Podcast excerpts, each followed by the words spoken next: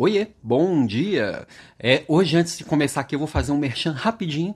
É que neste mês de fevereiro está acontecendo uma série de lives sobre liderança humanizada, conduzidas pelo Richard Eiras. Procure ele no YouTube ou no LinkedIn. Inclusive, estou escalado para participar no dia 23 de fevereiro. Já aconteceram duas lives com, com o Luiz e com, e com o Eduardo, né? O Edu, Eduardo Bruno. E vale muito a pena ouvir, já está lá gravado no canal.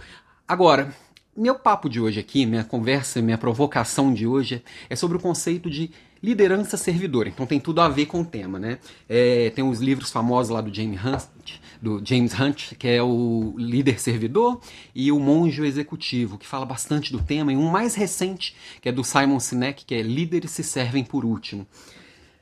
Mas eu não vim falar dos livros, eu vim falar sobre uma confusão que às vezes a gente fala, faz, né? E, e eu gosto muito de cuidar para a gente pensar sobre o óbvio. O óbvio nem sempre é tão óbvio assim. O líder servidor não é um líder subserviente. Ele não é empregado da própria equipe, tá? Mas tem que ter um cuidado, porque este contraponto ele é importante para poder fazer um contraponto para aquele líder que quer mandar e, e, o outro obedece, manda quem pode, obedece quem tem juízo. Não é nenhum e nem outro. O líder ele não tem que trabalhar nem para a equipe, nem a equipe trabalhar para ele. Ele tem que trabalhar com a equipe. Inclusive o Richard ontem fez uma postagem bem interessante que ele fala que o líder tem que dar um abraço e não dar colo.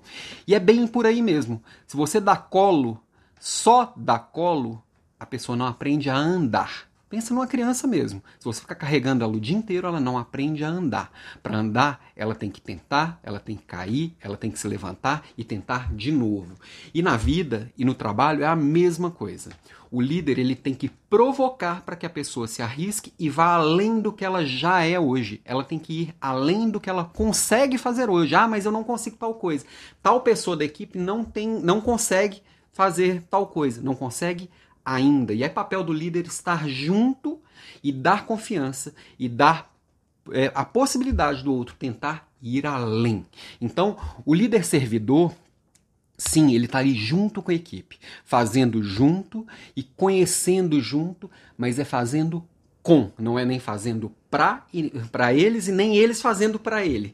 É, não é, não é um, uma, uma troca desse jeito, é para fazer junto e construir junto, e aí as coisas ficam muito mais sólidas, e o líder servidor de verdade, ele se serve junto com a equipe. Ele serve para a equipe, ele é servido também, mas numa troca, não numa troca especificamente, mas numa construção conjunta e sólida, ok?